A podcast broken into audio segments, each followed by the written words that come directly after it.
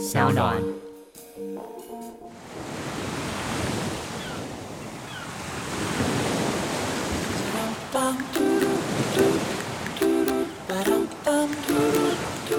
嗨，各位听众朋友，大家好，我是绿洲老板嘉凯，欢迎收听今天的绿洲信箱 Self Oasis Mailbox。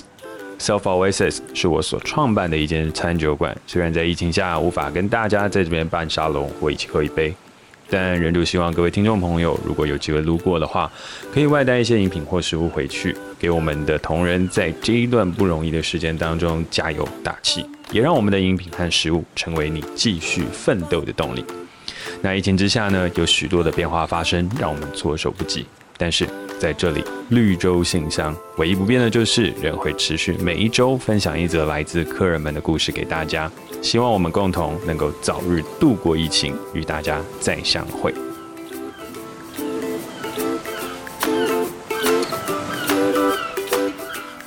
好，那在开始分享本周的故事之前呢，也是老样子，跟大家聊聊最近绿洲发生的事情。呃，其实，在面对疫情的时候，我们一而再、再而三的去做了很多的挑战跟尝试，但是始终都还是没有办法克服，就是失去了现场当中的那个温度。那虽然现在都已经开始这个所谓微解封，但其实状况啊等等都是非常不明朗。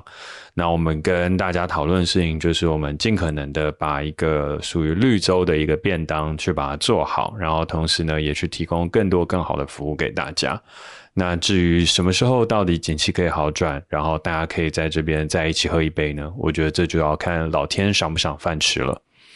我觉得最近的日子真的是不容易。就是如果说，呃，要在这边刻意讲一些开心的事情跟大家分享，或者说啊，这没什么，就这样子的话，我觉得那也是不负责任的。所以我觉得这边要跟所有在餐饮业一起打拼的朋友，我们大家一起跟自己说声加油。尽管我们很早就认知到这个疫情会对我们产生很大的冲击，可能我们也早就已经呃做好准备，要来面对这一切的亏损。但是每一天每一天打开我们自己的 iChef 系统，或者打开我们的 POS 系统去看的时候，心中还是会不免有很多的痛苦跟很多的困难。那我们就是继续努力，学着接受这一切，然后再次打起笑容，服务好每一个客人。我想这就是我们在这个疫情时间当中唯一能做的事吧。那也没有说刻意要把这个气氛搞得悲伤，只是是说，的确啦，在这个三级警戒下，已经有很多的同业都已经选择把店关起来。那呃，面对这样子很多不得已的选择，我自己心中也是百般的，就是不能说百般焦急啦，但是就是百般的感慨，感慨。对，就是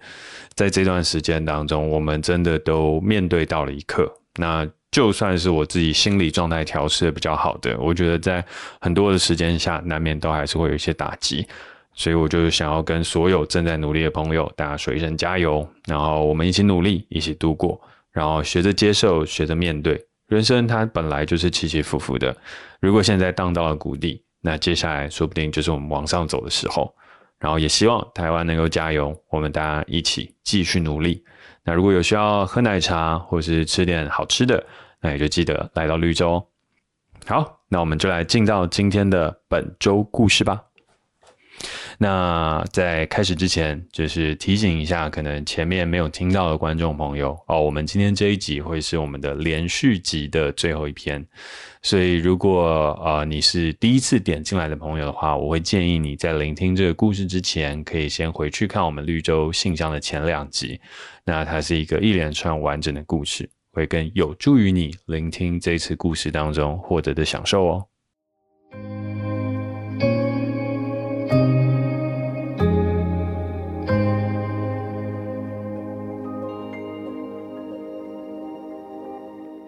Hi Jack，而这边在最后，我想要分享一些我能想到的一些对于厨房的改善方向。首先的话是，我想要明确的规范职务的职责与范畴，将职责明确化，工作系统化，制度标准化。而且进行人员的职务轮调培训，不要让资深员工以你年资不够、没资格碰肉类、没资格碰酱汁这类型的理由去对付新人，来保卫自己的不被替代性。此举呢，也可以同时增加餐厅面对人员流动的弹性与耐受性，而且在培训员工时，多以引导思考代替指挥命令。毕竟，培养出员工解决问题的思考逻辑，远比教会他一道菜还要重要。学会逻辑后，不管到哪一个职务，都能够快速上手。而只是学会那道菜怎么做的人，换个工作就必须又要打掉重练。以上虽然好像跟现在流行的去厨师化的潮流很像，但我是坚决反对去厨师化的。当然，以商业来看，这样的确有很多的好处。但如果说以产业的成长面来看，则会是一个天大的灾难。现在半成品在厨房用的是越来越多，导致了厨师并没有看过整条的鱼、整块的肉，不会杀鱼，也不会修肉，只知道鲑鱼就是一片橘色的肉，就这样而已。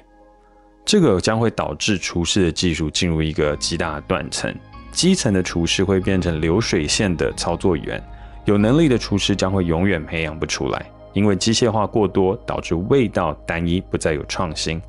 没有风格的碰撞与创新的思想，进而冲击到了这整个的饮食文化。再来就是重视领导管理能力与协作沟通能力的培养。要将这方面的知识培养重要性提升，甚至得要求主管阶级去主动学习新的系统与技术，并且反思修正，融入现有的体系。不能创新没关系，但是绝对不要落后这整个时代。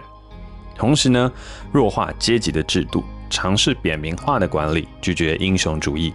尊重且相信每个人的能力，并尝试让成果说话。会这样说的话，是因为当 SOP 在长久的实施下，最容易被别人诟病的就是过于僵化，不能够符合多变的现场状况，而且也会限制人员的思考。我认为一个更好的管理方式就是一道菜，它要有能力抓出一个所谓的技术点，譬如说这道东坡肉，肉要红亮。教完你的下属做法后，就要让下属自由发挥、自我思考、反思。在每一次的实作中成长，说不定他能想出更有效率、成品更好的做法。只要抓稳了成品的技术点，当品质没有达到你的标准时，再去回推，它可能是糖色炒得不够好，再去进而去做指导就好，而不是永远的紧迫盯人，一个动作一个动作的要求，这将会造成管理双方极大的压力以及不信任感产生。同时呢，也会下意识的要求下属每一个动作与思考，就是要完全的复制你的做法，可是却没有意识到每一个人都是不同的个体，而不是机器人这个问题。再来呢，我希望是可以更重视心灵的健康，并创造一个友善包容的环境，来珍惜每一个工作伙伴，而且要以开放的态度去面对所有的失败，这样才能够让同事与员工安心表达意见。长远起来，也对于创新和人才的培养有帮助，而且以主管带头，主动讨论身心灵的议题，改变整体的风气，使谈论这些事情正常化，来让遇到这些问题的人知道他并不孤单，并反思该如何改善。不管呢是要从制度着手，还是从个人习惯着手，我们都可以一起进步。最后，当然就是尽可能的给予合理的报酬与待遇。嗯，但上述这些其实都是比较偏外向的，所以若要以自己做内部检讨改善的话，我自己也想尝试做到下列几点：第一，学会平衡生活与工作。平衡的比例并不是说在要哦各多少，重点呢是在 balance 本身。就像跷跷板，你要是哪一边比较重是你的选择，但重点就是要维持保持一个平衡。不要让任何一边落下到地板，并且时时刻刻的都问自己，到底承受的比例两边各自是多少，而不是我想要的比例是多少。抓出一个比例出来，是五十五十、三十七十，还是二十八十？那这些比例并没有对错，只有你是否能够承受以及是否喜欢而已。我知道有时现实会告诉你很难。但唯一不会错的就是，永远不要停止尝试去平衡它这件事。第二，学习正念，活在当下，拒绝活在过去所带来的忧郁，更远离活在未来所产生的焦虑。放松的时候好好放松，工作的时候就认真工作，且培养工作以外的兴趣，建立压力释放的暗示。例如，你有慢跑的习惯。那当你压力过大或者焦虑不停的时候，就去慢跑，它会在脑内修正成一个暗示或是一个句号，帮助你脱离情绪。第三，培养深度思考与换位思考能力。我自己是以日记、周记的模式来尝试，并且不只是写，还要反思，然后转化成为行动。同时呢，也建立代办事项系统或是子弹笔记，那可以帮助你在脑力、体力资源分配到更重要的事情上面，释放大脑，并且减少决策疲劳的问题。当然，这也可以间接帮助你培养组织能力，甚至反哺制工作与管理能力。同时呢，也把自己未来的目标当成公司在规划。设定好短中长期目标，拆分成更小的目标，稳定的推动，实时的维持滚动式的修整，不因为死盯着目标而关上了其他机会的大门，但也不要因为没有目标，就像无头苍蝇一样胡乱尝试挥霍时光。第四，一定要定期运动，哪怕再累，健康也是维持高强度工作的关键，而且保持运动习惯将可以培养恒毅力。更能够专注目标，重视身心所给你的警讯。犯错要懂得原谅自己，并适时的放弃。哦，没有任何的梦想目标要求你伤害自己，失去健康。第五，接受努力过后的放弃也是一种选择。任何失误都不是人生的失败，而且如果遇到任何不合理的事或是不合理的对待，我们就要勇敢说不。如果改变不了，就要果断离开。没有任何人或制度有资格对你的身心造成伤害。遇到失败就去面对，先处理情绪，然后据实记录，反思如何避免再犯。最后要放下，不要再想，不要被困住。因为在厨房工作，在时间的压力下快速做决策，犯错一定是必然，但不要再犯，这样就好了。然后好好的放下，不要再让这些情绪去跟着你。第六，也是最后一点。允许自己学会适时的偷懒，别把自己逼得太紧。允许欣赏自己的不完美，自主的去阅读、去学习心灵健康与领导管理的知识，多与同温层外的人不抱偏见的交流，互相学习，接触盲点，尝试去理解不同的角度来看待厨师这个工作所创造的商业模式。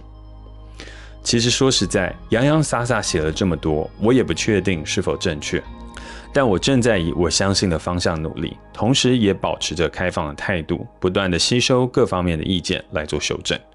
我相信，只要每一个人都想着要让这个产业变得更好，并且付诸行动，哪怕方向各不相同，但总归会有改变。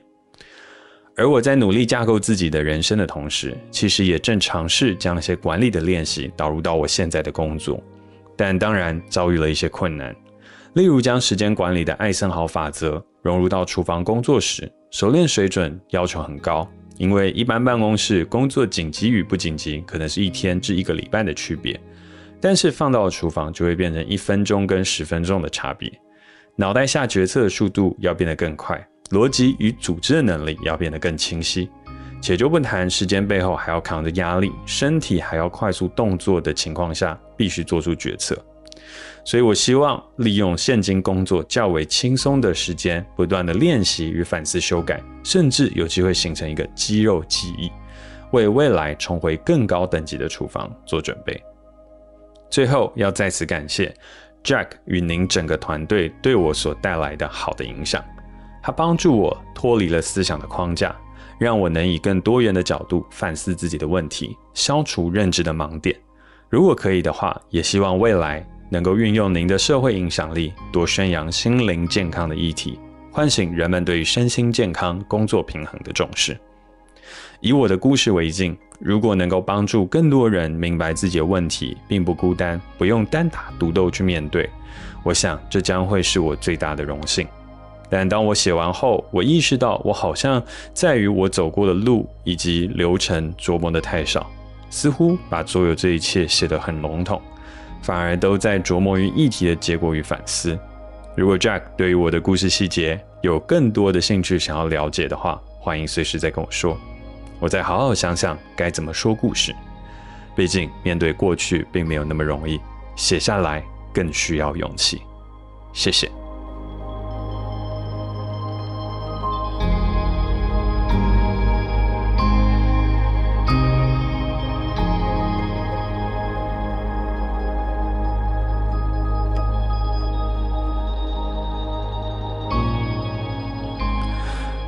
非常感谢 Ben 的来信，因为信件的内容非常非常长，所以呢，我分成了三集把它念完。那我知道这个在于 Podcast 的聆听上面不一定是一个非常好的体验，因为啊、我们的 Podcast 尤其是绿洲信箱，它其实是一周一集，所以呃，听完的人他要在听下一集的时候，他必须中间还要隔个好几集，所以中间可能也忘了上一集在聊些什么或者说些什么。那同时呢，更对于新加入来听的听众来讲，这更是一个复杂的习惯。这个复杂的习惯就是，他必须要回去听前两集，再来听这一集的故事，才能有一个更全面性的了解。但是对于我自己来讲，我觉得这是一个对于写信给我的人的一个尊重。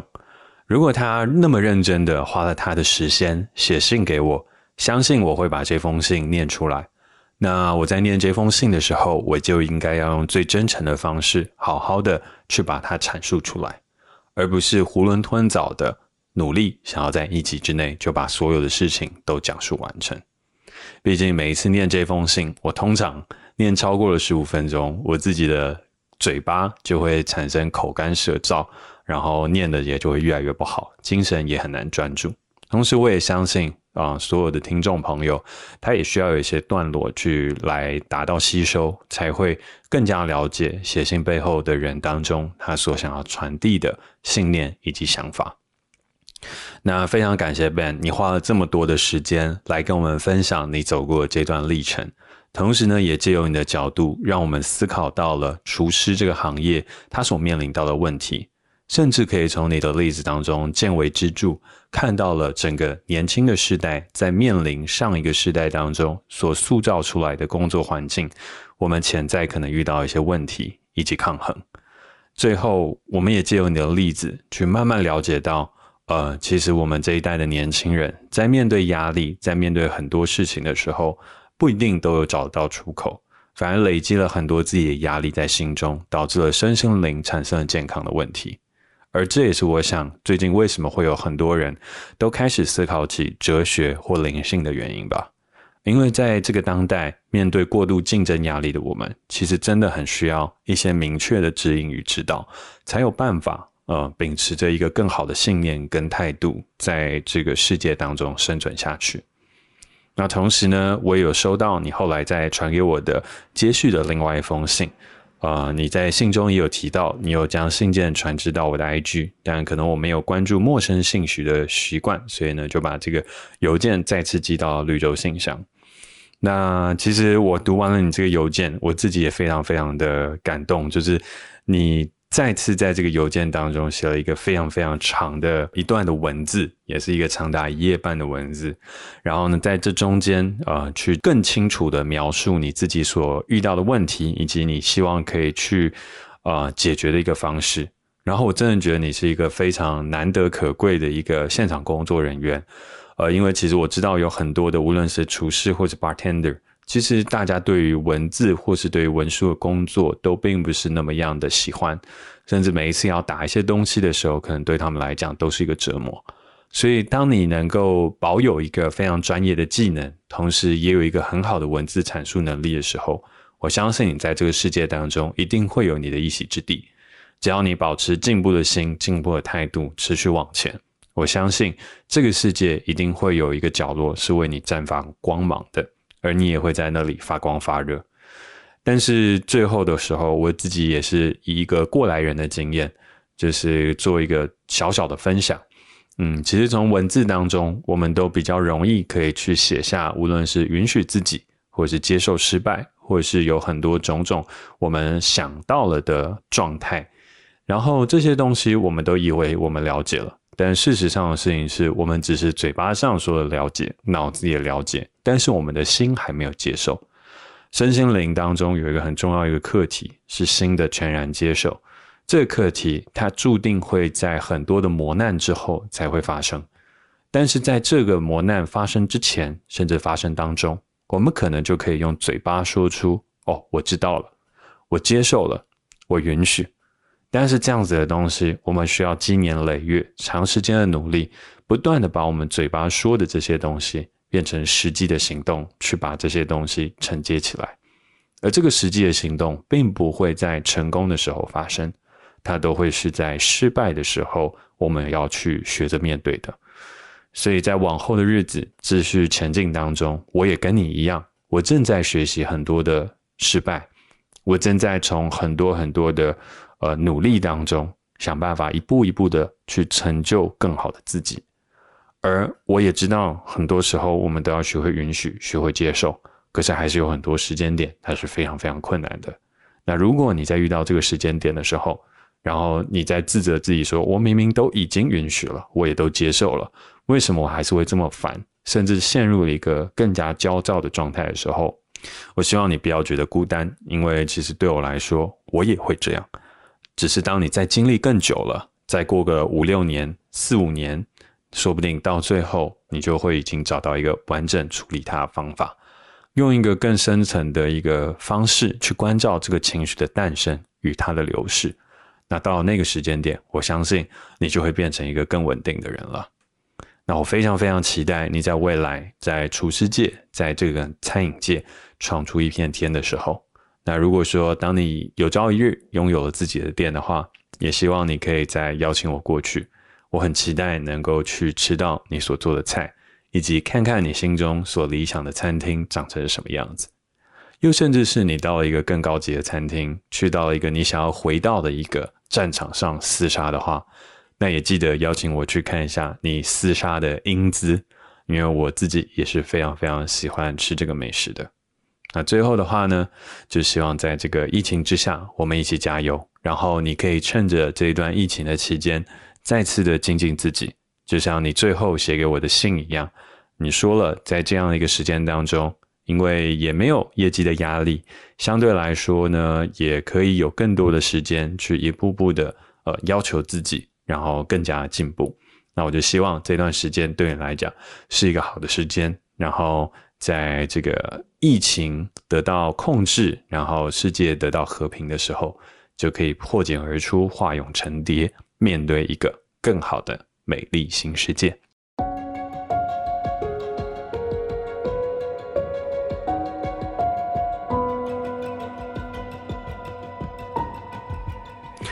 好，那感谢所有的听众朋友收听今天的绿洲信箱。那接下来的话呢，就是我们就要进行到结尾啦。如果你有想说的故事，也欢迎你可以线上投稿到 selfoasis 一三五 at gmail dot com。或是呢，你也可以线下寄信到台北市大安区瑞安街一三五巷四号，但是记得主旨要注明我有故事想说，呃，不然的话你会跟很多电费、水费，还有一些拉里拉杂的酒商促销资讯混在一起，我就看不到你的信件了。那如果你有喜欢这个节目，或是对我有任何评价的话呢，都希望你可以帮我在 Apple Podcast 上面评分加留言。或者是追踪我的 IG Jackself 一九九一，私讯跟我分享你的心得。那非常感谢大家这周的收听，我们下周见，拜拜。